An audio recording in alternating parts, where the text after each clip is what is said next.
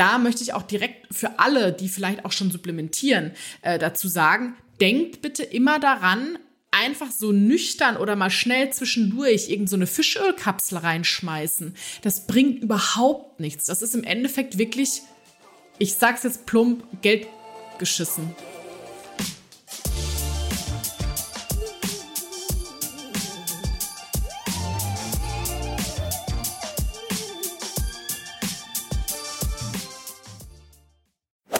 Dass eine gesunde Ernährung wichtig für unseren Körper ist, wissen wir ja alle. Aber wusstet ihr auch, dass es einen unterschätzten Nährstoff gibt, der besonders für uns Sportlerinnen eine ganz entscheidende Rolle spielt? Die Rede ist von den Omega-3-Fettsäuren. Bei Omega-3 denken jetzt einige von euch bestimmt an eine fischreiche Ernährung. Aber reicht es, viel Fisch zu essen, um den Bedarf an Omega-3 zu decken? Und wie sieht's aus, wenn man vegetarisch oder vegan lebt? Diesen Fragen widmen wir uns in dieser Podcast-Folge gemeinsam mit Sporternährungsexpertin Dr. Christina Steinbach. Christina erzählt uns, welche positiven Effekte Omega-3-Fettsäuren auf unsere Regeneration und Leistung haben können, wie viel wir davon als LäuferInnen zu uns nehmen sollten und wie wir diesen Bedarf am besten decken. Das ist nämlich gar nicht so einfach. Aber keine Sorge, Christina hat auch jede Menge hilfreiche Tipps zum Thema Nahrungsergänzungsmittel. Omega-3 ist nämlich nicht gleich Omega-3. Was wir beim Kauf der Supplements unbedingt auf der Verpackung und bei der Einnahme beachten sollten, hört ihr gleich. Ich bin Elliot aus der Redaktion und wünsche euch viel Spaß mit der Folge. Diese Folge wird präsentiert von Avea. Kennst du das, wenn du schon wieder diesen krassen Heißhunger auf Süßkram hast und dann doch lieber zur Schokoladentafel greifst statt zu gesunden Snacks? Ja, ich auch. Und das kann an Schwankungen im Blutzuckerspiegel liegen. Zum Beispiel durch sehr kohlenhydratlastige Mahlzeiten. Zum Glück gibt es eine Lösung, und zwar den Stabilizer von Avea. Avea ist ein Schweizer Unternehmen in der Longevity-Forschung und bietet eine Vielzahl an individualisierten, hochqualitativen Supplements an.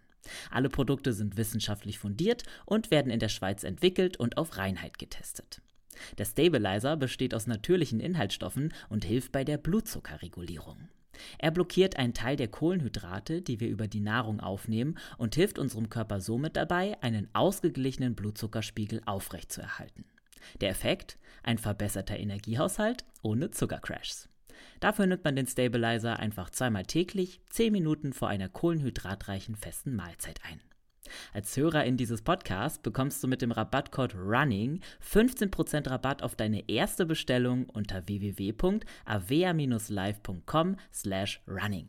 Damit du die Produkte risikofrei testen kannst, bietet Avea eine 90-Tage-Geld-Zurück-Garantie. Also, worauf wartest du noch?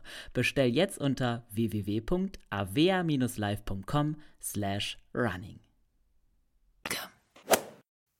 Hallo Christina, welcome back bei uns im Podcast, darf ich ja diesmal sagen.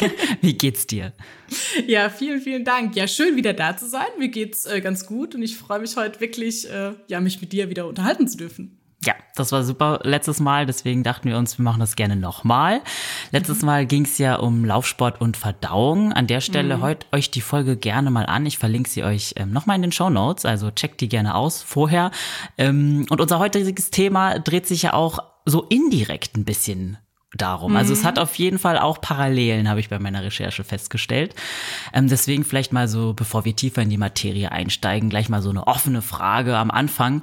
Warum haben wir uns gerade Omega-3 ausgewählt? Warum sind mhm. die für uns so relevant jetzt in dem Fall?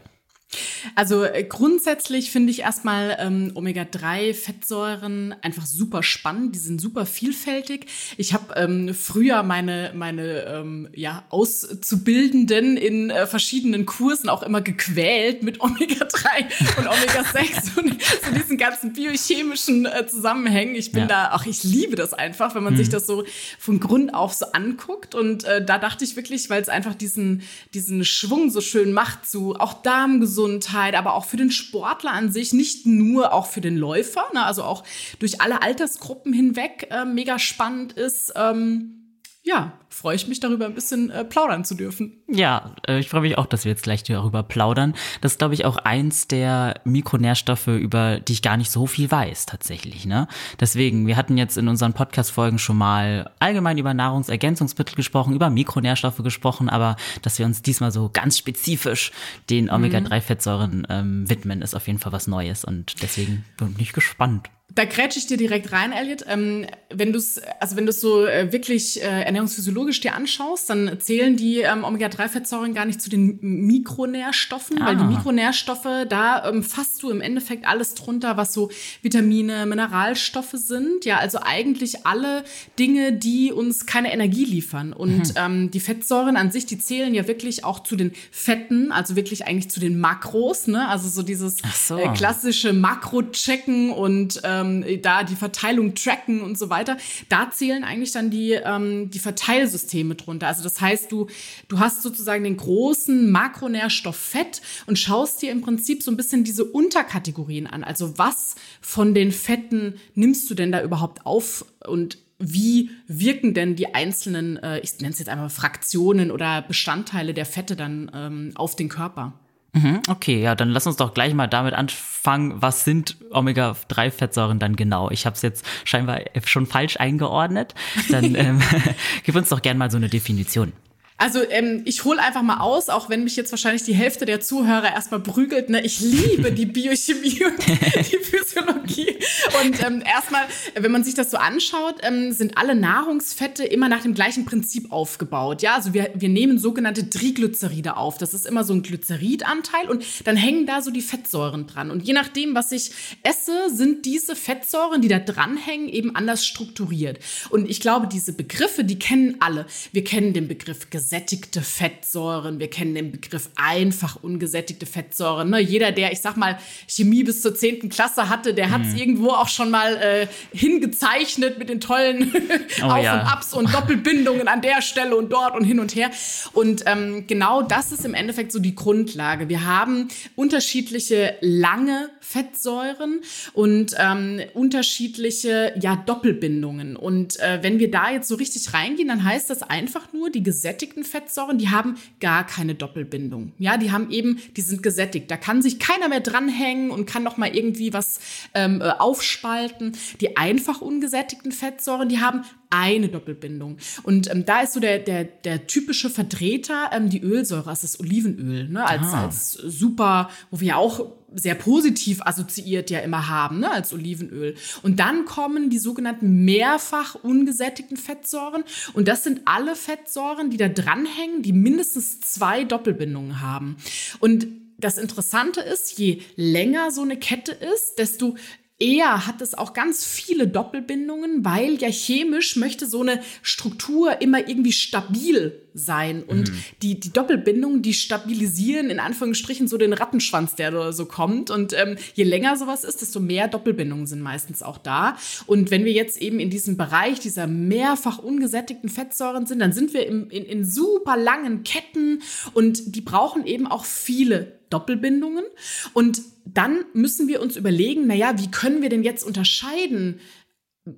Also wie können wir denn bestimmte ähm, Fettsäuren vielleicht auch in so Kategorien hm. einordnen? Und dann haben wir eben diese Begriffe wie Omega-3 und Omega-6.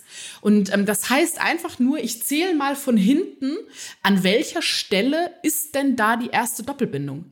Und bei Omega-3-Fettsäuren ist sie eben an der dritten Stelle und bei Omega-6-Fettsäuren ist sie an der sechsten Stelle. Es gibt auch Omega-9-Fettsäuren. Ach, es gibt doch noch mehr. Ah, ja. ja, ja, genau. Es gibt auch theoretisch auch eine Omega-4-Fettsäure, 5-Fettsäure, ah. ja. Aber die sind meist entweder nicht wirklich relevant in den normalen Essstrukturen, sage ich mal, sind normalen Lebensmitteln, ähm, oder sie haben einfach keine herausragende Bedeutung äh, oder Zusatzbedeutung ähm, so für den für den menschlichen Körper, ja. Also mhm. ähm, jetzt so eine einfache ähm, Ölsäure zum Beispiel ist eine Omega-9-Fettsäure, aber wir sprechen halt immer von ja, den guten, einfach ungesättigten Fettsäuren. Ja, also das, das sind so diese, diese Beschreibungen, Nomenklatur, wie man es so schön sagt, mhm. ähm, die uns einfach helfen, bestimmte ja, Fettsäuren irgendwie auch zu strukturieren und ähm, ja in so, ich sage so Bundles irgendwie zusammenzufassen.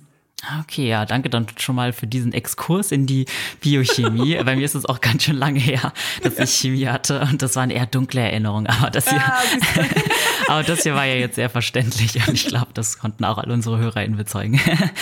ja, das hoffe ähm, ich.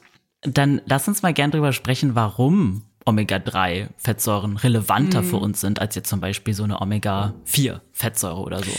Was hat das ähm, mit denen Ja gut, relevanter, genau. Also da, da bin ich immer so ein, eher so ein Verfechter zu sagen, also relevant sind erstmal alle, ähm, weil der Körper braucht in irgendeiner Form jede Art der Fettsäure. Aber die unterschiedlichen ähm, Fettsäuren können eben auch unterschiedliche Dinge.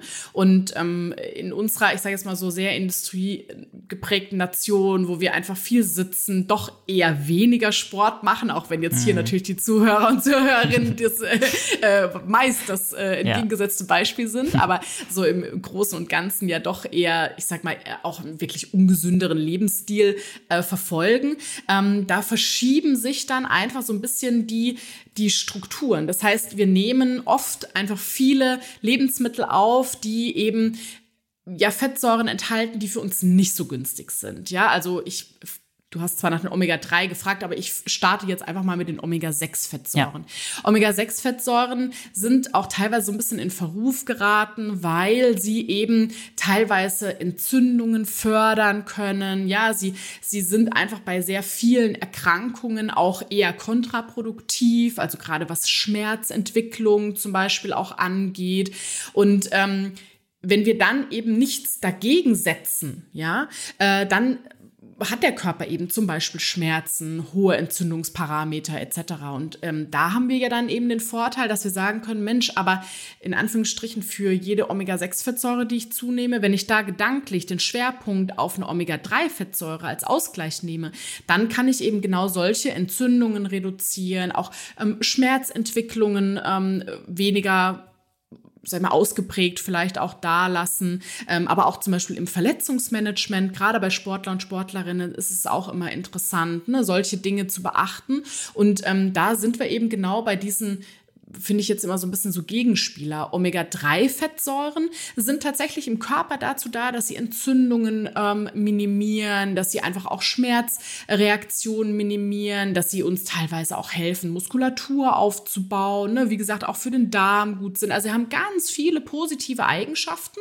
Und ähm, das, das Blöde an der ganzen Sache ist einfach, dass wir über die normale Ernährung, über das, was wir so eigentlich tagtäglich essen, relativ wenig von diesen Omega-3-Fettsäuren aufnehmen. Das heißt, wir haben in, in super vielen Lebensmitteln immer die Omega-6-Fettsäuren drin. Die nehmen wir quasi so ganz automatisch auf. Und das ist auch wichtig. Wir brauchen auch Omega-6-Fettsäuren. Mhm.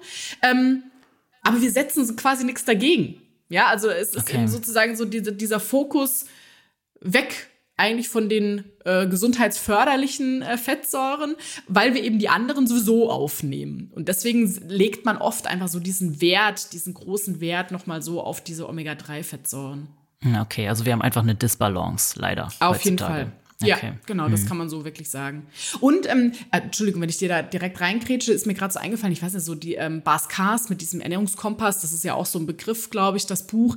Ähm, er hat das so schön beschrieben, auch wenn ich jetzt nicht mit allen Dingen da so konform gehe, die er da so rausgehauen hat, aber er hat das immer so schön beschrieben, dass über das, wie wir essen und was wir uns so auswählen, auch irgendwie so eine Verarmung zum Beispiel an Omega-3-Fettsäuren da ist. Ja, also auch zum Beispiel das, was jeder ja im Kopf hat bei Omega-3, ist ja, glaube ich, Fisch. Ja. Also das, das fällt einem immer sofort ein. Und wenn wir aber jetzt so Analysen uns zum Beispiel anschauen über die letzten Jahrzehnte, dann ist es tatsächlich so, dass der Omega-3-Gehalt an ähm, ja, diesen maritimen Fettsäuren tatsächlich abnimmt. Ähm, das liegt an Züchtung, das liegt an Futter etc. Ja, das heißt also auch unsere Lebensmittel, die vielleicht typisch dafür wären, ähm, verarmen an solchen mhm. Dingen. Und ähm, somit nehmen wir quasi noch weniger davon auf. Ein super Beispiel ist ähm, Rindfleisch. Ja, also ähm, wenn wir wirklich Rinder nehmen, die das ganze Jahr toll auf der Weide sind, sich immer von frischem Gras ernähren, ähm, dann haben die tatsächlich auch im Fleisch einen höheren Omega-3-Fettanteil als Tiere, die zum Beispiel den ganzen, äh, die ganze Zeit im Stall stehen und ähm, Silagefutter etc. Mhm. bekommen. Also es ist auch die Qualität ähm, dessen, was wir so essen, ähm, macht es dann nochmal aus, ne? wie viel Omega-3 ja. nehmen wir tatsächlich auf. Ja, das ist ja total spannend, dass es äh, mhm. leider total abnimmt. Auch wenn man jetzt an Fisch denkt, das wäre jetzt auch so mein, wahrscheinlich so das Lebensmittel, das mir als erstes in den Sinn gekommen wäre, wenn wir über ja. Omega-3 sprechen. Wo ist es denn noch enthalten? Vielleicht können wir auch allgemein mal darüber sprechen, wo ist Omega-3 enthalten und vielleicht auch als Vergleich, wo ist viel Omega-6 drinne? Mhm.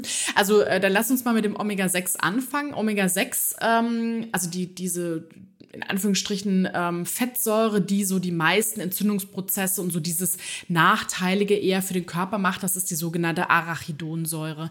Und äh, die hast du eigentlich erstmal so in, kann man es so pauschal sagen, in fast allen tierischen Lebensmitteln drin. Also vorrangig eben im Fleisch, ne? also gerade Schweinefleisch hat einen sehr hohen Anteil, aber auch in Milch, Milchprodukten. Also du hast in allen tierischen Lebensmitteln immer einen, einen hohen Anteil erstmal auch an ähm, Omega-6-Fettsäuren, aber zum Beispiel dann auch in pflanzlichen Lebensmitteln wie ähm, Ölen. Und äh, das ist auch ein ganz wichtiger Punkt, ne? gerade Sonnenblumenöl, Distelöl, ne? das sind da so große Vorreiter für Omega-6-Fettsäuren. Und das ist ja schon was, was wir in unserem Alltag schon mal grundsätzlich anpassen könnten. Ja, dass wir sagen, Stimmt. Mensch, statt Sonnenblumenöl nehme ich halt ein Rapsöl.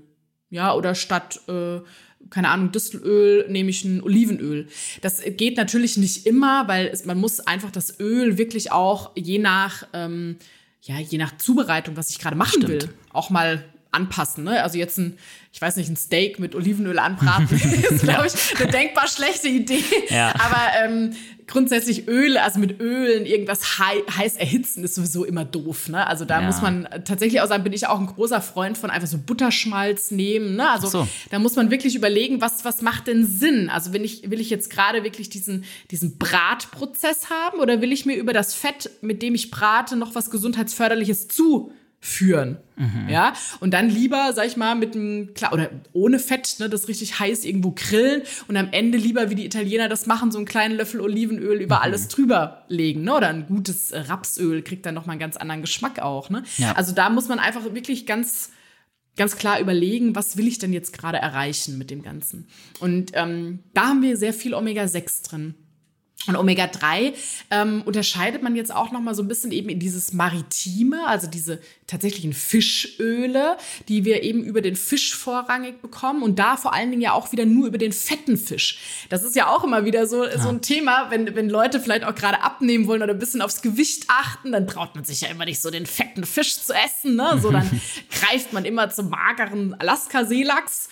Ja, Ne, wenn kein Fett im Fisch, dann auch kein Omega-3 im Fisch. Ne? Also das ist ja auch dann wieder klar. Das heißt, wenn Omega-3 eben der fette Fisch, dann haben wir natürlich oft auch da wieder so diese ganzen Schwermetallbelastungen etc. Also das ist immer wirklich so eine ganz schwierige Entscheidung, was esse ich da tatsächlich auch. Und wir haben jetzt aber auch tatsächlich ähm, Algen äh, neu entdeckt für diese Omega-3-Versorgung. Das ist natürlich für alle, die dann wirklich äh, vegan essen möchten oder vielleicht auch äh, vegetarisch ähm, essen möchten, eine super Alternative, weil uns eben gerade auch die Algen ähm, genauso auch diese maritimen DHA und EPA ähm, Omega-3-Fettsäuren über die wir, sage ich jetzt mal, grundsätzlich erstmal bei diesen gesundheitsförderlichen Sachen vorrangig sprechen, wirklich auch richtig gut liefern können. Mhm. Du hast jetzt DHA und EPA angesprochen, ne? Mhm. Und ich hatte in meiner Recherche gesehen, es gibt noch ALA. Mhm, genau, und ALA. Genau. Mhm. Kannst du vielleicht da auch ein bisschen drauf eingehen, was davon genau.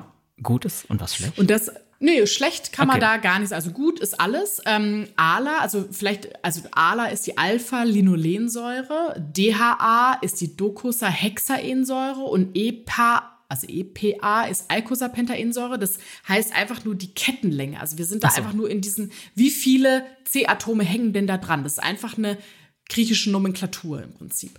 Und ähm, ich habe gesagt, EPA und DHA, das sind so diese wirklichen Fischöle, wie man die so klassisch benennt, auch wenn sie in Algen auch vorkommen, ne? aber das ist so mhm. das, was so noch äh, einfach da ist. Und äh, ALA-Versorgung, das ist jetzt dieses pflanzliche Omega-3. Ah. Also was wir dann in Nüssen haben, was wir im, im Rapsöl, im Leinöl haben. Ja, also das ist dann wirklich dieses ALA. Und es ist gut, wenn wir auch viel ALA aufnehmen, aber ALA ist einfach eine kürzere Fettsäure und EPA und DHA sind noch länger und der Körper hat immer Probleme, aus etwas kürzerem etwas längeres zu machen. Also er kann immer gut einkürzen, aber er kann immer nicht so gut was dranhängen. Das ist einfach physiologisch immer sehr, sehr aufwendig, sehr schwer. Das will er nicht so gerne machen. Und ähm, deshalb ist tatsächlich diese Umwandlungsrate von diesem pflanzlichen ALA in die wirklich langkettigen EPA und DHA maximal so ein Prozent. Oh. Das heißt, man na genau, oh, da, hm. das ist genau die richtige Reaktion darauf eigentlich, ne? Ähm, weil, äh, oh, ein Prozent ja. Ist jetzt nicht viel. Das heißt, man müsste ja extrem viel ALA zu sich nehmen, um überhaupt in irgendwelche Sphären zu kommen, ähm, ausreichend DHA und EPA zu ähm, essen. Und das ist tatsächlich was, was auch in den letzten Jahren und Jahrzehnten beobachtet wird, mit dem Trend, ähm, ja auch wirklich Fische, ähm, vielleicht auch wirklich ja, weniger oder veganer, vegetarischer zu essen, äh, nimmt tatsächlich der Anteil an den gegessenen maritimen Fettsäuren sehr, sehr stark ab und der Anteil an ALA bleibt gleich oder nimmt zwar zu, aber die Umwandlung im Körper passiert einfach zu gering. Also ich sage immer so in meinen Vorträgen, wenn, wenn mich jemand fragt, ja, aber ich mag keinen Fisch und ne, was pff, kann ich das nicht ausgleichen? Schwer. Also mit normalem Essen tatsächlich nicht wirklich. Und ähm, das ist so ein bisschen die Krux manchmal auch an dem rein pflanzlichen Essen, dass wir manche Dinge dann doch nicht ganz so ideal umwandeln und produzieren können, wie wir das vielleicht könnten, wenn wir dann die entsprechenden ähm, tierischen oder maritimen ähm, Produkte dann essen würden. Ja, das ist ja auch total spannend, weil manchmal mhm. äh, informiert man sich, also ich zum Beispiel habe das ja gemacht, als ich vegetarisch geworden bin und jetzt mittlerweile ja auch so 80 Prozent vegan, würde ich sagen.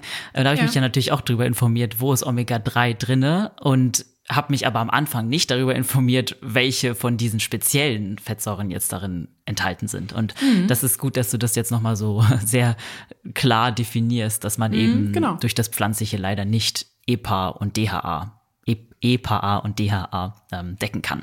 Genau. Ähm, ja, dann lass uns doch ein bisschen über Mangel auch sprechen. Äh, wie macht sich denn so, macht sich ein Mangel an Omega-3-Fettsäuren bemerkbar? Ja, das ist eine gute Frage. Das ist äh, also in der Theorie erstmal äh, so, dass natürlich, wenn wir davon zu wenig aufnehmen, wie gesagt, dann sind Entzündungsprozesse meist äh, vorrangig unterwegs. Dann ähm, kann aber auch so zum Beispiel irgendwelche kleinen Mini-Verletzungen im Körper nicht ausreichend ähm, äh, ähm, repariert werden. Ähm, es kann auf die Herzgesundheit gehen. Es kann sich in, in der Haut, also in, in, ähm, in schuppiger Haut etc. auch ähm, auswirken. Nur das ist immer die Frage, lässt sich das tatsächlich darauf zurückführen? Ja, also das ist ja wie mit, keine Ahnung, ich, ich hab, bin unterversorgt mit irgendwelchen Mikronährstoffen. Die Symptome, die da drin sind, sind meist einfach so unspezifisch. Es ist ja jetzt nicht so, dass wenn ich, keine Ahnung, Omega-3 äh, zu wenig zu mir nehme, dass ich dann eine lila eine Backe bekomme. dann könnte ich sagen, ja, jetzt ja. muss ich mal wieder Omega-3 zu mir nehmen, sondern es ist alles so unspezifisch von Müdigkeit über depressive Verstimmung, über Leistungseinbußen, wo man am Ende nicht so richtig weiß, ob es, also von was es jetzt tatsächlich kommt, denn also das sieht man in der Praxis einfach auch immer ganz klar. Jemand, der jetzt zum Beispiel auch weniger Omega-3 zuführt, hat meist auch in anderen jetzt Mikronährstoffbereichen, was Vitamine, Mineralstoffe und so weiter angeht, oft auch nicht so eine ideale Versorgung. Ja, also das heißt, es so. ist schwer zu sagen. Also ich glaube, selber kann man das nicht merken, mhm. feststellen.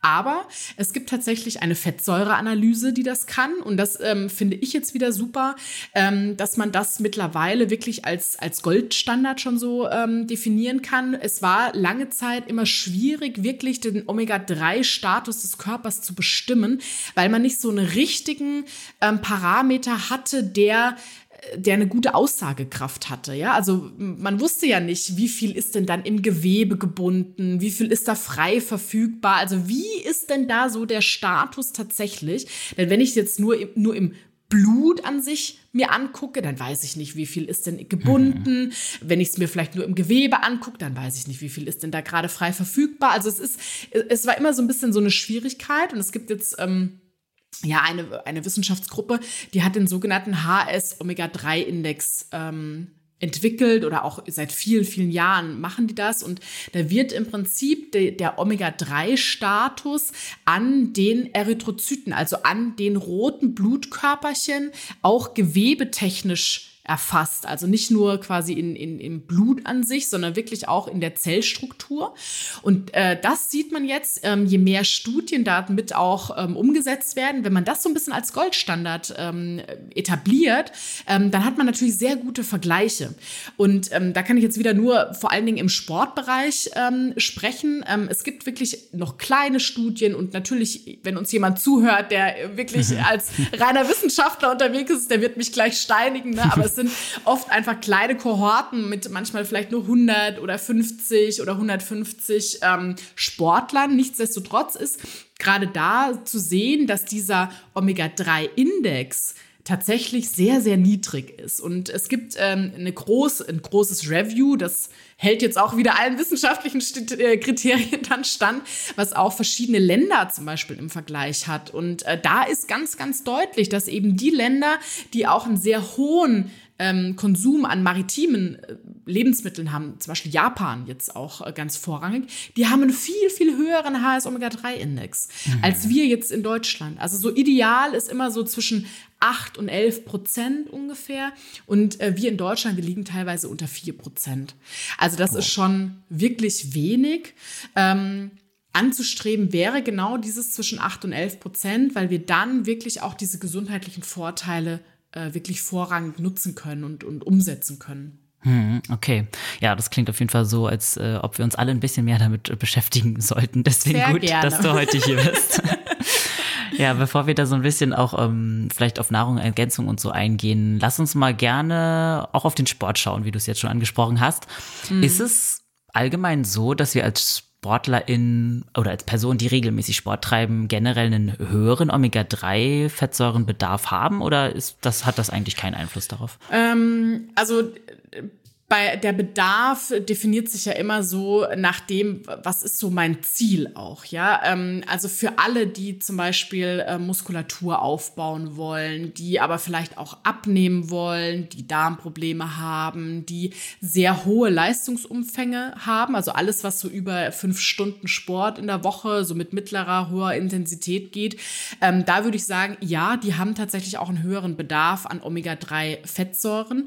Wenn wir jetzt aber eben die die Situation uns anschauen, dass wir wahrscheinlich sowieso von so unterirdischen Werten kommen, ja. Ähm, dann würde ich sagen, wäre es erstmal für alle sinnvoll, erstmal in einen guten Bereich zu kommen. Ja, ob das dann immer noch für jeden Einzelnen so ein äh, mega Zusatznutzen bringt, das muss man immer im individuellen Fall dann auch entscheiden. Aber es ist tatsächlich so, dass gerade für ähm, also Sportler einfach aufgrund der Intensität, aufgrund des Umfangs ja immer auch eine höhere zum Beispiel Radikalbildung im Körper haben. Ja, also das heißt, wir brauchen auch ganz viel so antioxidative Möglichkeiten und da liefern Omega-3-Fettsäuren wirklich mega, mega viel ähm, Potenzial. Neben natürlich auch ne, sekundären Pflanzenstoffen, Vitaminen, Mineralstoffen. Aber gerade die Omega-3-Fettsäuren ist für die Muskulatur, dass wir zum Beispiel auch weniger Muskelschäden, weniger Muskelkater haben, dass der Muskelaufbau gut funktioniert, dass die Energiebereitstellung gut funktioniert.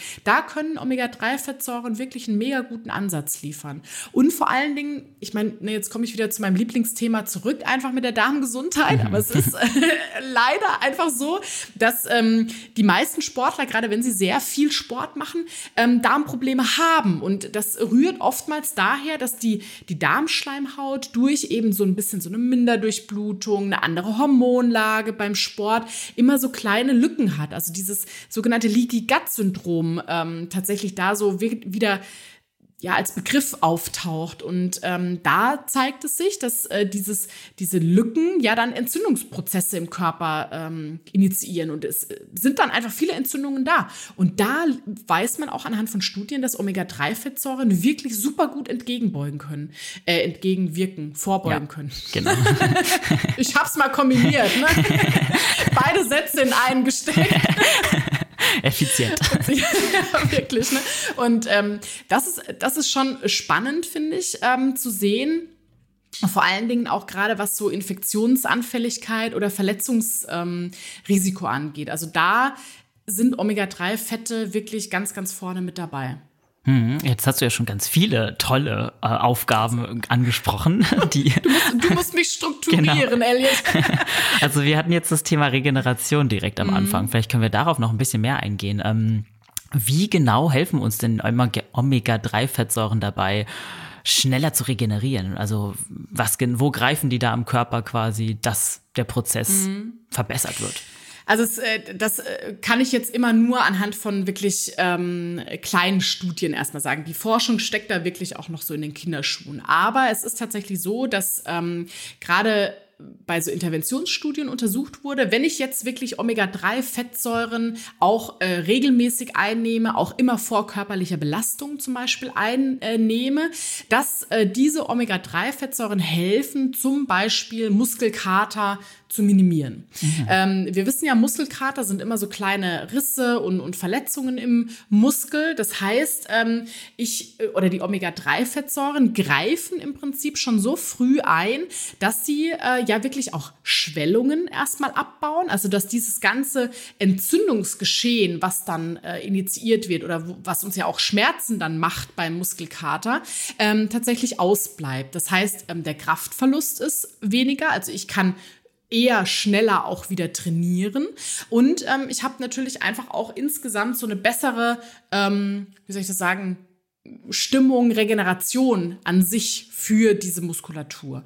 Und ähm, das ist tatsächlich schon so, dass das schon bei einzelnen Dosen äh, nachgewiesen werden konnte. Und je besser ich natürlich dann insgesamt erstmal versorgt bin auch, habe ich hier tatsächlich eine bessere Ausgangslage, um überhaupt nicht in solche Situationen ähm, zu kommen. Das heißt also gerade dieser ähm, Status, je besser ich damit gestellt bin, desto eher schafft es mein Körper wirklich auch mit solchen Belastungssituationen deutlich besser ähm, umzugehen. Und gerade jetzt vielleicht auch, ihr habt ja auch Zuhörer oder Zuhörerinnen, die ähm, vielleicht auch älter sind, also ich, älter meine ich so 60, 65 plus, ähm, da haben wir ja das große, große Problem des Muskelabbaus. Also da, wir können zwar Sport machen, aber ähm, in Anführungsstrichen bieten Omega-3-Fettsäuren tatsächlich für den Sport, äh, gerade in höherem Alter, auch so einen Muskelschutz. Also der Muskelabbau kann tatsächlich auch äh, verringert werden, was ja gerade eben, je älter wir werden, umso wichtiger ist. Ja? Und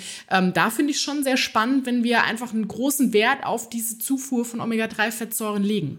Ja, total. Also richtig spannend. Also es ist sehr wichtig für die Muskeln, habe ich jetzt schon rausgehört. Mhm, auf jeden ähm, Fall. Wie ist es, also du hast jetzt von Muskelkater gesprochen und von Muskelabbau. Mhm. Wie ist es bei Verletzungen, die man schon akut hat, also zum Beispiel eine Achillessehnenentzündung? Mhm. Können Omega-3-Fettsäuren den Prozess der Heilung da auch beschleunigen oder haben sie einen Einfluss darauf? Auf jeden Fall. Also grundsätzlich ähm, ist es immer so, dass äh, bei äh, ja sowohl akuten oder auch chronischen, ähm, ich sage jetzt mal Überlastungssituationen, Verletzungssituationen müssen wir uns immer überlegen. Das sind ähm, hochgradig äh, Entzündungs- also antiinflammatorische äh, Prozesse, also sehr entzündliche Prozesse, die so lokal stattfinden. Und ähm, die Omega-3-Fettsäuren haben ein sehr, sehr hohes antiinflammatorisches Potenzial. Das heißt, sie können eben ähm, Entzündungsgeschehen, ähm, ich sage immer so ein bisschen wie so ein Wassereimer auf dem Feuer, ne? die, die schütten halt immer das Wasser dann da drauf, dass irgendwann der Körper wirklich in diese Heilungsprozesse reinkommt. Denn solange diese ähm, Entzündungsprozesse so aufflammen die ganze Zeit, kann der Körper nicht so richtig in diese Heilungsprozesse gehen. Und äh, da spielen Omega-3-Fettsäuren tatsächlich eine sehr, sehr große Rolle, äh, dass wir den Spiegel aber erhöhen. Ja, also je, ähm, also gerade auch bei chronischen, äh, chronischen, ich hatte jetzt ähm, eine Kundin, äh, Klientin, ähm, die hatte immer so chronisch auch Schulterschmerzen, jetzt nicht Achilles, aber eben so aus der Schulter. Mhm. Und ähm, da war es tatsächlich so über eine sehr hohe Omega-3-Gabe, auch punktuell wie so eine Kur über einen bestimmten Zeitraum, wurde das deutlich besser. Ob es jetzt immer nur von dem Omega-3 kommt, wir haben dann auch mit Enzymen noch ein bisschen äh, gespielt, wir haben noch mit anderen, ähm, ich sage jetzt mal antiinflammatorischen äh, Dingen wie eben so Kurkuma, ähm, ne, Ingwer etc. Ähm, experimentiert, das weiß man nicht. Aber grundsätzlich mhm. ist es tatsächlich so, dass ähm, einfach bei solchen Prozessen, wenn es einen ein richtiges Management der Verletzung gibt, ja, dann können solche Entzündungsprozesse wirklich über Omega-3 deutlich reduziert werden. Und das kennt man eben auch zum Beispiel bei, bei Herz Erkrankungen, bei anderen entzündlichen äh, Prozessen, wie zum Beispiel rheumatischen äh, Prozessen, da wird immer eine sehr hohe Omega-3-Gabe wirklich auch dann natürlich als Supplement, ne? Also da können wir ja später nochmal drüber mhm. sprechen, aber das schafft man dann tatsächlich, ich sag mal, mit dem Fisch nicht mehr. Also das, mhm. ähm, da müssten wir zu große Mengen essen. Oder du als ja. Veganer wärst sowieso raus. sowieso raus, ja. so wie kannst du gar nicht in Nüssen essen. Ne? Genau, ja. Ja, spannend. Du hast jetzt auch gerade Herzgesundheit angesprochen. Darüber mhm. hatte ich auch ein bisschen was gelesen, als ich einfach mal über Omega-3 recherchiert hatte. Mhm. Also das scheint ja dann auch eine gute, also Omega-3 scheint sich ja dann auch richtig positiv auf unser Herz auszuwirken. Das ist ja, ja auch wichtig im Sport. Das Herz Absolut. muss ähm, gerade für jetzt äh, AusdauersportlerInnen natürlich gut pumpen.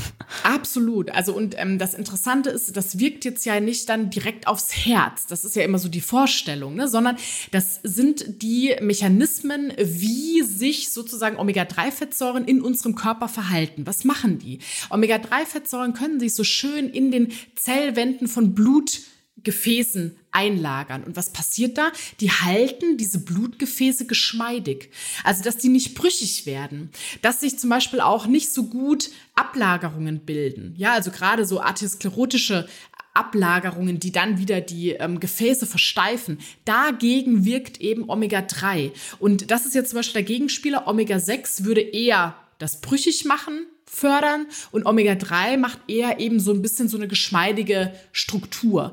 Und ähm, darüber wirkt es sich dann eben positiv auf den Blutdruck aus. Und wenn wir sozusagen damit schon einen guten Blutdruck hinbekommen, entlasten wir ja unser Herz.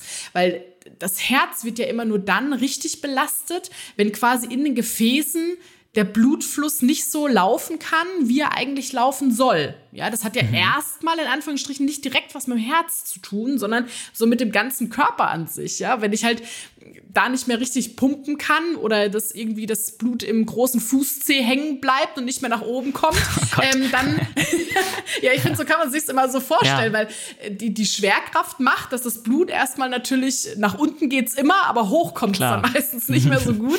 Und dann muss das Herz natürlich mega pumpen. Und da gebe ich dir vollkommen recht, ne? gerade als äh, Ausdauersportler oder Sportler insgesamt ist ja unser Herzmuskel sowieso schon eigentlich gut trainiert. Und wenn wir ihm dann über so eine Zugabe wie Omega-3 einfach auch Entlastung geben können, weil wir alle Gefäße geschmeidig halten, ist das wunderbar. Also man kann sich das so ein bisschen vorstellen wie, wie so ein Gartenschlauch. Ne? Wenn du einen Gartenschlauch immer so in der Sonne liegen hast, dann ist die Sonne wie so Omega-6. Ne? Da wird alles so brüchig und im Endeffekt, wenn ich da ständig Öl drumrum schmiere, dann kommt die Sonne da nicht so richtig gut dran. Und, und so kann man sich eigentlich Omega-3 ein bisschen ja. vorstellen. Ja, also die, die halten das einfach geschmeidig, indem sie das immer wieder so ein bisschen fetten, also jeder, der jetzt ne, hier wissenschaftlich unterwegs ist, äh, darf mich äh, steinigen. Natürlich, das ist wirklich nur ein Bild, wie man sich das vorstellen kann. So funktioniert es in ja, echtem Körper. Aber es ist ein gutes Bild. Da, ja, da läuft aber keiner rum und fettet ja. die Gefäße ein. Also das möchte ich noch mal kurz ja. sagen. Aber es ist im Endeffekt, kann man sich so wirklich gut vorstellen, dass ähm, dann die ganze Gefäßstruktur einfach deutlich besser ist. Wie gesagt, es wirkt sich ja auch auf die Haut aus, mhm. ja, auf auf den Stuhlgang, ja, wenn jemand zum Beispiel auch ähm, eher so zur Verstopfung neigt, Leinöl, ja, mit einem hohen Omega-3-Fettanteil, hilft zum Beispiel tatsächlich auch, dass man einfach wieder ein bisschen besser zur Toilette gehen kann. Also die, ja, also irgendwie, du merkst schon, ich bin mhm. immer total begeistert. Ich komme da ja. so von einem zum anderen. Aber es ist wirklich so, dass Omega-3-Fettsäuren da einen, einen, sehr, sehr guten und ähm, positiven Effekt eben auch auf alles Geschehen im Körper haben. Ja, aber ich finde es gut, dass du jetzt auch nochmal das Thema Darm und Magen-Darm-Trakt angesprochen hast. Das hatten wir zwar schon in der letzten Folge, aber jetzt spezifisch bei dem Thema scheint es ja auch hohe Relevanz zu haben. Deswegen, mhm. ähm, also du meintest gerade, dass zum Beispiel Leinöl gut auf den mhm. Stuhlgang sich auswirkt. Ist es dann so, dass das pflanzliche Omega-3 da besser wäre als jetzt zum Beispiel Fisch Omega-3 oder hätte das den gleichen mm. Effekt auf Ja, es hätte, es hätte genau, es hätte theoretisch erstmal den gleichen Effekt. Es ist tatsächlich so, dass man einfach so Leinöl ja immer sehr gut, ähm, also öfter am Tag oder auch in mhm. größeren Mengen auch immer mal dazu nehmen kann, ähm, wie das jetzt bei Fisch der Fall wäre. Und ähm, wie gesagt, wir haben ja verschiedene ähm, Funktionen der Omega-3-Fettsäuren. Und gerade, äh, weil das äh, verstehen dann viele auch immer miss, wenn ich dann sage, ja, ALA bringt nichts, ja, ALA bringt nichts in der Umwandlung zu EPA und DHA, ja, und EPA und DHA sind vor allen Dingen für so Entzündungsprozesse oder auch eben für so Muskelschutz und solche Dinge. Da sind die gut untersucht und da weiß man, dass ALA einfach nicht so den Effekt hat. Aber gerade so auch auf Blutdruck, auf Herzgesundheit. Da hat eben ALA oder auch zum Beispiel die einfach umgesättigte Fettsäure, die das Omega-9, also die Ölsäure, ähm, also das ne, Olivenöl, wirklich sehr, sehr positive Effekte, gerade auch auf ähm, das Cholesterin zum Beispiel, ja, auf Cholesterinwerte.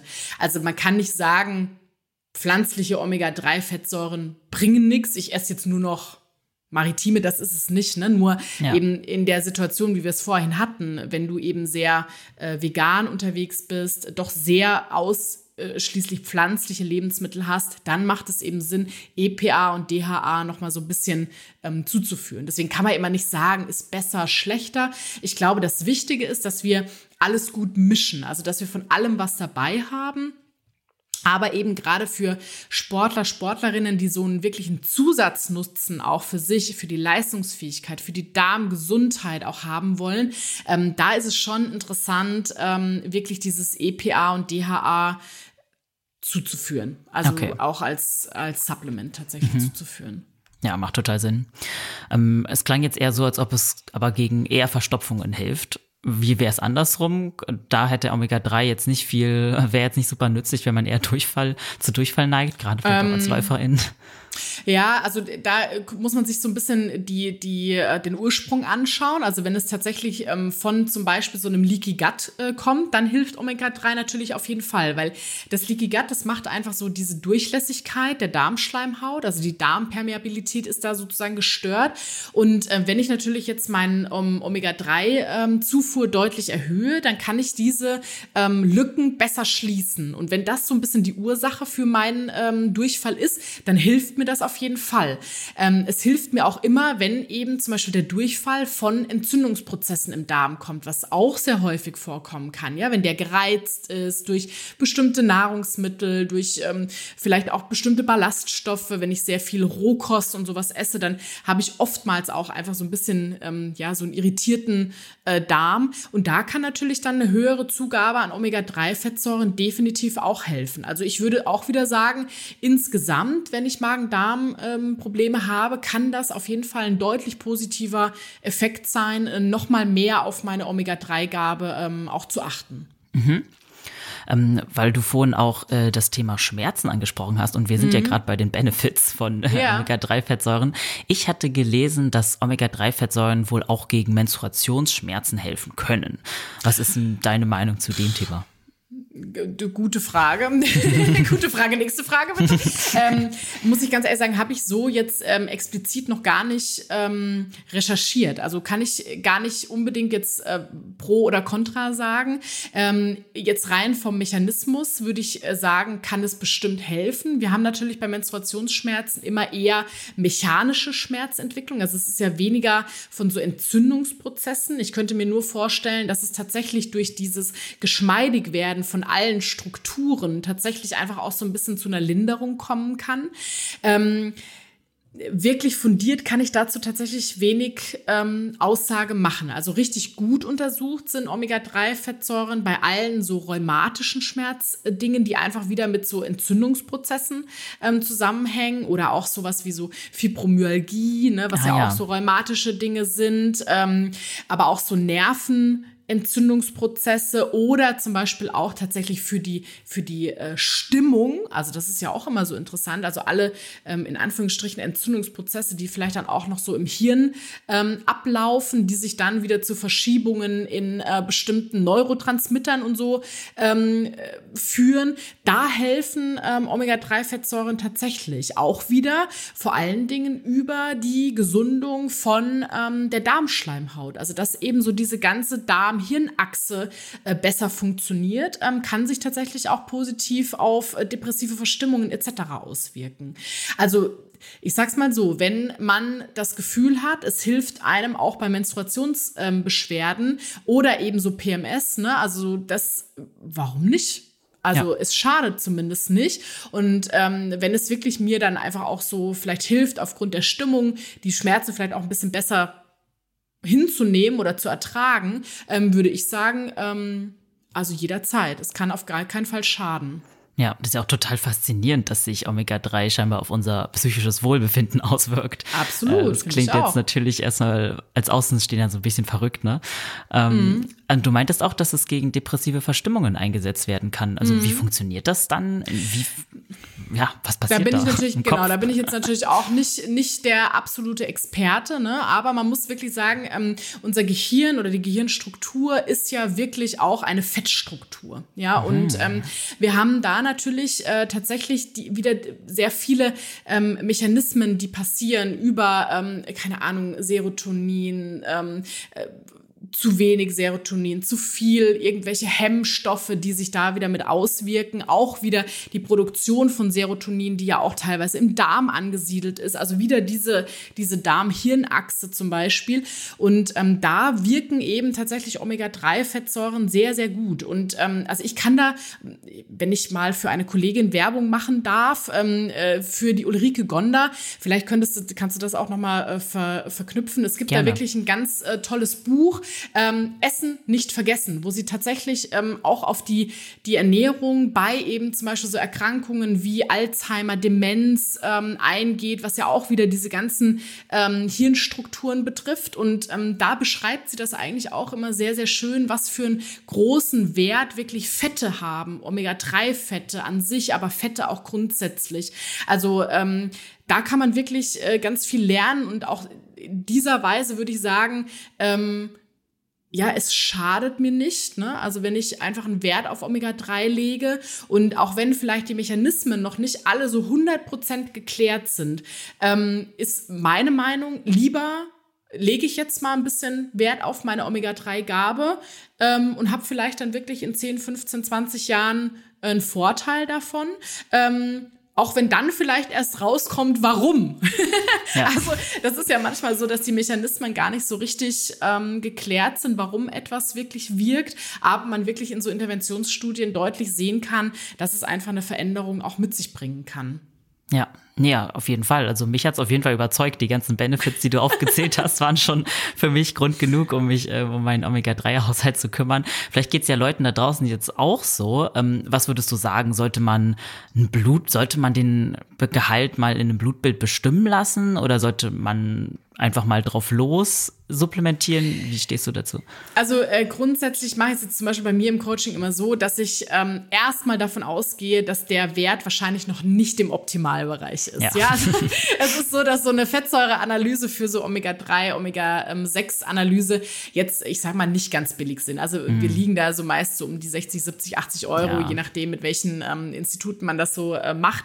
Und ähm, äh, da bin ich immer der Meinung, man, äh, was bringt's mir, wenn ich jetzt weiß, dass ich ein, Entschuldigung, den Ausdruck Kack Status habe. Das bringt mir jetzt gerade nichts. Ne? Ja. Also das heißt, ähm, ich gehe eher dazu äh, über, gerade bei ähm, Athleten und Athletinnen, die jetzt eben aus so Verletzungen oder die so mit dem Schwerpunkt auch Regeneration, Darmgesundheit kommen, dass ich sage, wir, wir gucken jetzt erstmal, dass wir Omega-3 ähm, erhöhen, einfach grundsätzlich in der Nahrung und es bleibt uns da leider nichts anderes übrig, als auch mit Supplementen zu arbeiten, äh, wenn wir die Mengen erreichen wollen, die so gesundheitlich äh, wichtig sind. Und das sind so zwei bis drei Gramm Omega-3 am Tag. Und da sprechen wir von EPA und DHA und eben nicht von ALA. Da kann ich vielleicht gleich noch mal was dazu sagen, was so gute Supplements in Anführungsstrichen ja. dann auch sind. Ähm, und da ist es tatsächlich so, dass man dann so, ich sag mal, so ein halbes Jahr mal konsequent wirklich ähm, supplementieren sollte, mal konsequent den Omega-3-Status auch über die Nahrung, ne, einfach mal wirklich erhöhen sollte und dann macht es Sinn, mal einen mhm. Status zu bestimmen, weil dann sehe ich, Mensch, ist das, wie ich es jetzt gerade mache, gut? Oder muss ich denn da vielleicht noch mehr ähm, Fokus legen oder vielleicht sogar noch mal höher mit der Dosierung gehen, weil ich einfach von so mega unterirdischen ähm, Gehältern komme? Und äh, da zeigt sich dann schon, dass selbst nach so einem halben Jahr, also ich habe jetzt gerade wieder so Analysen ähm, von Sportlern bei mir in der Beratung bekommen, dass selbst nach einem halben Jahr konsequentes Supplementieren, die lange nicht in diesem empfohlenen 8 bis 11 Prozent Bereich oh, sind. Krass. Also das heißt, ähm, man muss da wirklich auch über, über Zeiträume wirklich von einem Jahr, anderthalb, zwei Jahre denken. Und ähm, da möchte ich auch direkt für alle, die vielleicht auch schon supplementieren, äh, dazu sagen, denkt bitte immer daran, einfach so nüchtern oder mal schnell zwischendurch irgendeine so Fischölkapsel reinschmeißen. Das bringt überhaupt nichts. Das ist im Endeffekt wirklich, ich sag's jetzt plump, Geld geschissen. Mhm. Entschuldigung, wenn ich das so dramatisch sage, aber es ist wirklich so, denn ähm, unser, also wie dumm wäre unser Körper für ein oder zwei Fischölkapseln den ganzen Mechanismus der Fett, des Fettstoffwechsels anzuschmeißen. Ah. Macht er nicht. Macht er einfach nicht. Das heißt, das Aller, Allerwichtigste, um wirklich den Status erhöhen zu können, ist, dass ich diese Supplemente zu einer wirklich fettreichen Mahlzeit esse. Und ganz viele super duper Influencer empfehlen das immer beim Frühstück, damit ich es nicht vergesse. Jetzt erzähl mal, wie fettreich ist denn dein Frühstück, Elliot? ja, ich wahrscheinlich fast, nicht so. Nee, genau. Also ja. ich sag mal so, jetzt äh, überlegen wir uns mal so ein klassisches Sportlerfrühstück. Was essen die meisten? Vielleicht einen Porridge, da sind genau, vielleicht ein Porridge paar Nüsse auch drüber. Genau, und dann, wenn, wenn ich pflanzenbasiert esse, dann mache ich mir den Porridge vielleicht mit Sojamilch ähm, oder Sojatrink oder sogar noch mit einem Hafertrink, dann habe ich Fett gleich null. Ja. Ne, also oh. mit, aus, so, aus so ein paar Nüssen äh, bringt's das dann auch nicht. Ne? Ähm, das heißt, idealer wäre es tatsächlich eher vielleicht zu einer Hauptmahlzeit, also zu einer Abendmahlzeit meistens sogar zu nehmen, wo ich mir wirklich was koche, wo ich wirklich auch noch mal mit Ölen arbeite, wo ich vielleicht noch mal dann einen Salat oder irgendwas dazu esse, wo wirklich auch Öl mit drin ist. Ähm, da macht es Sinn, tatsächlich dann auch die Supplemente ähm, dazuzunehmen. Das nur mal ganz wichtig, weil ich hatte jetzt auch einen Fall, da hat tatsächlich ein Kunde über zwei Jahre schon supplementiert und irgendwie ging das nicht hoch, ging nicht hoch, ging nicht hoch. Ich, also war wirklich schon sehr, sehr komisch. Und ähm, dann haben wir aber festgestellt, naja, okay, der nimmt das immer zur, zum Frühstück. Ähm, das ist einfach anscheinend dann doch zu wenig Fett. Also der Körper Ach, braucht krass. eine gewisse Fettmenge, um dann wirklich auch diese zusätzlichen Gaben gut zu ähm, umsetzen zu können. Und es kann manchmal auch wirklich sein, dass man mit deutlich höheren ähm, Dosen erstmal reingehen muss, um wirklich einen guten Status auch ähm, zu erhalten. Hm. Ja, das war jetzt auf jeden Fall erstmal ein Schocker auch für mich. Ich wusste das nicht mit den fettreichen Mahlzeiten. Ich glaube, ich habe es auch hauptsächlich nach dem Frühstück genommen. Also ja, ich, also ich sag mal so, da perfekt ist rein. Ist bestimmt nicht so, dass es gar nicht wirkt, aber wenn ich schon supplementiere und das äh, wirken soll, ne, dann soll es natürlich auch idealerweise wirklich vollständig wirken. Mhm, ja. Und ja. Nee, ich wollte dann noch sagen, und dann ist äh, tatsächlich das nächste Mal äh, drauf zu gucken, was, was nimmt man denn da? Ja, und äh, leider äh, gibt es gerade auch, das, ich muss es einfach sagen, in dem veganen Bereich viele, viele Hersteller, die auf ihren äh, Supplementen wieder einen extrem hohen A Anteil an ALA haben. Also da eben mit großen Mengen Omega-3 werben für ihre Produkte. Ja, da steht dann vorne drauf mindestens 2,5 Gramm Omega-3 und dann gucke ich hinten drauf und dann sind 80 Prozent davon von Ala. Mhm. So, bringt mir wieder nichts. Ja, also diese zwei Gramm, die ich da habe, die sollten tatsächlich wirklich von EPA und DHA kommen. Ähm, und ALA sollte, also muss gar nicht dabei sein, kann dabei sein, ist natürlich viel günstiger. Ja, also so. das heißt, äh, je nachdem, wie ich äh, auch so finanziell unterwegs bin, sind meist eben die sehr günstigen Präparate die, die halt dann auch einen relativ hohen ALA-Anteil äh, mit drin haben. Und es wird auch gerne sehr, sehr deutlich gestreckt mit anderen Ölen. Ähm, was dann natürlich manchmal auch wieder kontraproduktiv ist. Also das, das Schlimmste, was ich mal gesehen habe, war auch wirklich so ein ähm, veganes Präparat, ähm, auch in Kapselform, äh, was dann einfach mit Sonnenblumenöl als Trägeröl war. Mhm. Wo ich denke, mhm. ja gut, okay, also weiß ich nicht, das ist jetzt irgendwie ein bisschen absurd. Also ja. wenn ich das so mache. Deswegen ähm, ich persönlich, wenn ich eine Empfehlung da aussprechen darf, ich würde immer darauf achten, ähm, wirklich ein, ein, Öl auch tatsächlich zu verwenden. Da ist die Aufnahme ähm, deutlich besser. Natürlich kann es auch für unterwegs mal eine Kapsel sein, aber man muss immer davon ausgehen, dass die Kapsel doch einfach nicht so gut aufgenommen werden können wie das Öl an sich. Du kannst ein Öl natürlich auch viel besser irgendwo mal in irgendwas reinrühren oder ne, irgendwo einfach drüber äh, geben, wenn einem das so als Löffel ähm, sag ich mal in Anführungsstrichen, zu eklig ist. Und ich persönlich, ich bevorzuge tatsächlich auch, wenn äh, vegane Öle. Und da sollte man dann wirklich auf ein gutes Algenöl achten was einfach auch gut ähm, gereinigt ist, was äh, nachhaltig ähm, produziert ist und was eben dann tatsächlich auch diesen hohen EPA und DHA-Anteil äh, entsprechend hat. Ähm, es ist nämlich gar nicht so einfach, wenn ich manchmal so klassische, äh, ich sag mal so Fischölkapseln zum Beispiel habe, die sind ja meist in so einer hellen Gelier genau, Variante. Ja. Und ähm, Omega-3-Fettsäuren sind extrem empfindlich, was Licht und was, ähm, was Sauerstoff etc. angeht. Mhm. Die werden halt super schnell ranzig. Das heißt, ihr müsst, solltet die wirklich immer dunkel lagern. Also gerade wenn diese in so Blister drin sind, lasst das Blister nicht einfach irgendwo in, in der Küche auf der, auf der Fensterbank liegen, wo die ganze Zeit die Sonne reinscheint. Dann sind die einfach kaputt, die Omega-3-Fettsäuren da drin. Und ähm, meist ist halt so ein Antioxidant noch mit drin. Das ist meistens ein Vitamin E. Und ähm, wenn ich jetzt einfach um auf diese zwei, drei Gramm EPA oder DHA zu kommen, einfach viel, viel mehr von diesen Kapseln nehme, dann habe ich halt oft auch einen extrem hohen Anteil an Vitamin E, den ich zu mir führe. Und oh. Vitamin E ist ja auch ein, ist ein fettlösliches Vitamin. In so Megadosen ist das einfach für den Körper tatsächlich irgendwann toxisch. Ach so, Und krass. Ähm, also da muss man wirklich drauf achten. Also lieber ein Präparat, was per se schon eine deutlich höhere ähm, sage ich jetzt einfach mal, äh, Menge enthält, sodass ich wirklich nicht so viel auch davon nehmen muss. Mhm. Und von Omega-3 selber könnte man aber nicht über supplementieren. Was würde passieren, wenn man viel zu viel an den äh, Fettsäuren zu sich nehmen würde? Ich glaube, da würdest du wahrscheinlich auch Durchfall bekommen. Okay. Ja. Also ich, also da ist mir jetzt so nichts bekannt. Ähm, also natürlich okay. es sollte alles immer so mit Maß und Ziel sein, aber ähm, wie gesagt, da ich jetzt mal annehme, dass die meisten sowieso von sehr unterirdischen ähm, Werten kommen würden, ähm, sehe ich diese Gefahr tatsächlich als eher gering. Also wäre ich jetzt erstmal entspannt. Ja, weil da gibt es ja manchmal auch Nahrungsergänzungsmittel, bei denen auf man echt aufpassen muss. Und gut zu Fall. wissen, dass jetzt Omega-3 auf jeden Fall erstmal nicht nee. per se dazu zählt. Nein. Besonders Die weil Gefahr wir alle genau eher unterdosiert sind, leider. Wahrscheinlich, ja. ja. Mhm. Also würdest du dann auch schon empfehlen, dass man einfach mal so eine Supplementierung jetzt nach deinen Tipps sozusagen äh, angeht? Also du hast ja jetzt einige Ratschläge gegeben, auf die man achten sollte bei der Supplementierung. Aber damit mhm. kann man das eigentlich schon, so gerade jetzt als, auch als Hobbysportlerin machen, wenn man vor allem, ja. ich nehme mal an, nicht so viel Fisch isst, weil ich kenne auch nicht viele Leute, die Fleisch essen die viel Fisch essen, tatsächlich. Also sogar meine mhm. fleischessenden Freunde essen nicht viel Fisch, will ich damit sagen. genau. Ja, es ist, ist tatsächlich interessant. Also ich würde ähm, grundsätzlich tatsächlich fast allen eigentlich empfehlen, wirklich auf die Omega-3-Versorgung zu achten. Natürlich ist immer die Frage, wie viel muss ich dann supplementieren. Ne? Das hängt, wie du sagst, schon auch damit zusammen, wie viel schaffe ich denn so über mein normales Essen. Und wenn ich jemand bin, der da sowieso schon sehr viel Wert drauf legt und wirklich auch regelmäßig Fisch isst, fetten Fisch, ähm, den aber auch nicht tot gart. Also ideal wäre da wirklich auch in roher Form, weil ja über Hitze gehen ja wieder, ne, hast du ja wieder Kochverluste. Mhm.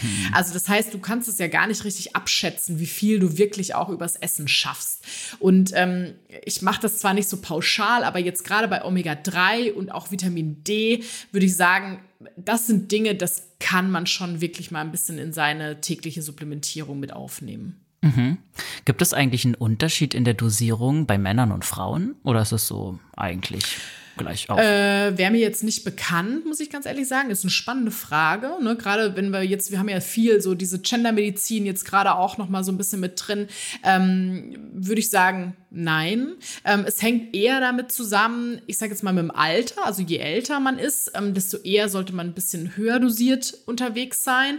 Ähm, je ähm, leistungs ähm, orientierter man Sport macht, desto eher sollte man ein bisschen höher dosiert unterwegs sein, gerade auch bei so chronischen ähm, Verletzungszuständen.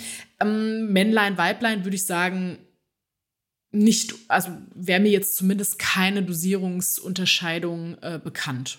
Okay. Vielleicht, vielleicht kommt das noch, wer weiß. Ja. Man weiß es nicht genau. Muss ja irgendwann noch eine Podcast-Folge aufnehmen mit den neuesten ja, Ergebnissen. Müssen wir nochmal so, eine, so, ein, so ein Update machen. Genau. Okay, ja, vielleicht kannst du uns zum Abschluss auch noch so ein paar ja, Gerichte, Lebensmittel und so nennen, die man vielleicht im Alltag integrieren kann, um auch den Bedarf etwas zu erhöhen. Wir haben jetzt viel über Supplementierung gesprochen, aber mhm. vielleicht kannst du uns da für die Leute, die das, die vielleicht auch zum Beispiel Fisch noch essen, mhm. ähm, aber auch gerade pflanzlich, ich meine, vielleicht ist Al Ala ist ja auch was Interessantes in, dem, mhm. äh, in der Hinsicht. Ähm, vielleicht kannst du uns da einfach noch mal so ein paar Lebensmittel aufzählen, die also ich, ich würd, relevant würd, sind. Genau, ich würde vielleicht mal so sagen, so, so die, die Top, Top 5 einfach mal ja. so, ne? Wirklich so für, für jeden, wo jeder auch drauf achten kann. Also ähm, natürlich äh, immer abhängig davon, ob ich jetzt äh, wirklich auch Fisch esse, ja, aber grundsätzlich ähm, hat Fisch erstmal den höchsten Anteil, also gerade alles, was äh, Lachs ähm, ist, alles, was ähm, Thunfisch ist, ähm, wirklich die fetten Fische. Ähm, unabhängig davon haben wir aber tatsächlich ja wirklich in allen Algen zum Beispiel auch einen sehr nennenswerten Anteil mit drin. Das heißt, Sushi ist da auch immer eine ganz gute äh, hm. Variante. Wir haben auch ähm, kleinere Mengen, zum Beispiel in Dingen wie Avocado, in Brokkoli mit drin, in Nüssen. Ja, das ist natürlich ein ganz, ganz toller, äh, tolle Möglichkeit, besonders dann, wenn ich aus Nüssen vielleicht auch Nussmusse ähm, herstelle und mir die, ähm, sage ich jetzt einfach mal, vielleicht in mein Porridge und ja. so weiter mit reinsetze. Äh, dann haben wir aber natürlich auch Sachen wie äh, Leinsamen, ja, also diese ganzen Samen und kennen oder Chiasamen, wie wir es jetzt auch immer in Neudeutsch ganz äh, gerne mit dabei haben. Ähm, wenn wir die schroten, haben wir auch einen sehr hohen Anteil an Omega-3, sodass du da schon ähm, erstmal sehr viel über solche Gruppen auch äh, bekommst, auch wenn es erstmal das, ähm, das ALA vorrangig ist. Ähm, und dann ist mein wirklich meine Empfehlung tatsächlich auch immer ein Leinöl äh, zu Hause zu haben. Und äh, da aber bitte, bitte äh, in einer dunklen Flasche und idealerweise im Kühlschrank aufbewahren. Also mhm. wirklich ähm, darauf achten. Ich sehe immer wieder auch Hersteller, die Leinöl in hellen Flaschen im Supermarkt haben. Da kannst du davon ausgehen, dass wenn du das kaufst, ist es eigentlich schon ranzig. Also okay, ähm, da wirklich drauf achten. Es sollte mindestens eine grüne, idealerweise sind sogar die braunen Flaschen, weil die einfach noch viel, viel mehr ähm, Licht äh, schützend sozusagen für das Öl da sind. Und dann aber vor allen Dingen, wenn wir in den Ölen sind, lasst bitte Sonnenblumenöl und Distelöl weg. Nutzt, wenn ihr was braten wollt, ein Olivenöl oder ein, ein, ein Rapsöl, aber nicht hoch erhitzen, sondern wirklich langsam erwärmen. Und wenn es wirklich mal Hitze braucht, äh, zum richtigen Anbraten von was auch immer, dann nehmt einfach wirklich einen Schmalz. Mhm. Also das ist äh, meine tatsächliche Empfehlung ähm, oder Ghee ne, äh, oder Ghee, ich weiß mal gar nicht, wie man es ausspricht, also diese die ausgelassenen ja. ähm, Butter ähm, zum Beispiel. Das sind Dinge, die man da wirklich sehr sehr gut machen kann oder zum Beispiel auch für die veganen ähm, äh, Personen unter uns wirklich auch ein, ein Kokosfett. Ach so. Also das äh, würde da tatsächlich, oder Kokosöl, das ja. würde da tatsächlich auch gut funktionieren. Hat natürlich immer ein bisschen einen Eigengeschmack, aber ja. gerade wenn man vegan unterwegs ist, hat man da ja oft diesen Geschmack, sage ich mal, sowieso schon in einigen Dingen mit drin. Und das könnt ihr mal hoch erhitzen. Das sind eher gesättigte Fettsäuren, ähm, sodass da auch nichts kaputt geht, äh, zum Beispiel beim Braten. Mhm, ja, finde ich gut, dass du das Öl auch nochmal so, dass du uns da nochmal ein paar Tipps gibst, weil ich glaube, ich bin auch jemand, der tendenziell vielleicht manchmal zu hoch erhitzt. Ist natürlich mhm. blöd, wenn dann die guten Stoffe kaputt gehen im Öl. Genau, ja. ja. Ist tatsächlich. Ja. Und äh, es entstehen da ja dann auch noch nicht genau, so ideale Stoffe. Genau, so äh, Stichwort krebserregende genau. Sachen. Ja, ja ähm, und bei dem Leinöl noch letzte Frage. Merkt mhm. man, Merkt man, dass es ranzig ist, auch schon ja. irgendwie am Geschmack und okay. Ja, mhm. also interessant ist zum Beispiel, wenn ich ähm, Leuten Leinöl, also so in meinen so Veranstaltungen, ne, sei, halte ich immer das Plädoyer fürs Leinöl, ne, und dann kommt immer, ah, das schmeckt aber doch nicht und das schmeckt doch eklig. Sag ich, ja, weil die meisten noch nie ein gutes Leinöl gegessen haben, sondern die meisten eben schon das ranzige Leinöl oh aus dem Supermarkt mit nach Hause nehmen. Und dann okay. kommt eben immer genau dieses, oh, das schmeckt doch aber nicht. Eigentlich, wenn ihr so ein richtig frisches, gutes Leinöl habt, das, das schmeckt wirklich wirklich, also so leicht nussig, das ist also wirklich lecker, ja. Mhm. Ähm, und äh, das ist genau der Hintergrund. Du riechst das und du schmeckst das. Also immer, wenn du ein Leinöl hast und denkst, ach, das ist irgendwie so bitter, das schmeckt so komisch, dann ist es meistens schon ranzig. Ja, also das ist wirklich ähm, leider in sehr, sehr vielen Fällen ähm, so, wenn jemand kein Leinöl mag, dass wenn ich dann mal eins zum Verkosten oder so mitbringe, alle, ach, nee, so eins habe ich noch nicht gegessen. Ja, Muss ich auch mal zum Verkosten vorbeikommen. ja, auf jeden Fall, ja. immer gerne. Ja, ja, prima. Also richtig, richtig viele praktische Tipps heute auch mitgenommen. Ich zumindest. Ich bin mir sicher, unsere Hörerinnen auch. Danke für das mega gute und sehr, sehr lehrreiche Gespräch dir. Ja, sehr gerne. Immer wieder. Ja, ich hoffe, unsere HörerInnen sind auch schlauer daraus hervorgegangen. Und wenn sie jetzt noch Fragen oder Feedback für dich oder allgemein Fragen zum Thema Ernährung haben, wo findet man dich denn dann online? Also online immer unter Doc Steinbach, eigentlich auf allen gängigen Kanälen. Ich freue mich super, äh, wenn ich Feedback bekomme oder auch Fragen. Aus der letzten Folge kamen super ja. viele Fragen noch. Und ähm, also das finde ich immer ganz klasse, wenn wir da noch mal so ein bisschen ins Gespräch kommen. Perfekt. Also ich packe mal wieder alle Links in die Show Notes und verlinke euch auch noch mal die Folge von letztem Mal mit Christina. Dann danke dir noch mal für deine Zeit und danke euch da draußen fürs Zuhören bis ganz zum Schluss. Wenn ihr uns und unseren Podcast jetzt supporten wollt, dann abonniert ihn doch gern und lasst eine 5-Sterne-Bewertung da. Ansonsten wünsche ich eine tolle Woche, bleibt gesund und keep on running.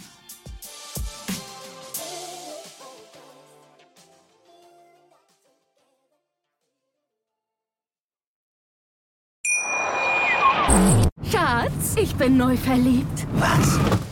Drüben. Das ist er. Aber das ist ein Auto. Ja, eben. Mit ihm habe ich alles richtig gemacht. Wunschauto einfach kaufen, verkaufen oder leasen. Bei Autoscout24. Alles richtig gemacht. Wie baut man eine harmonische Beziehung zu seinem Hund auf? Puh, gar nicht so leicht. Und deshalb frage ich nach, wie es anderen Hundeeltern gelingt, beziehungsweise wie die daran arbeiten.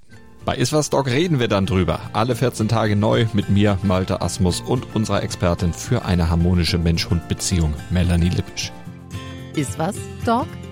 Mit Malte Asmus. Überall, wo es Podcasts gibt.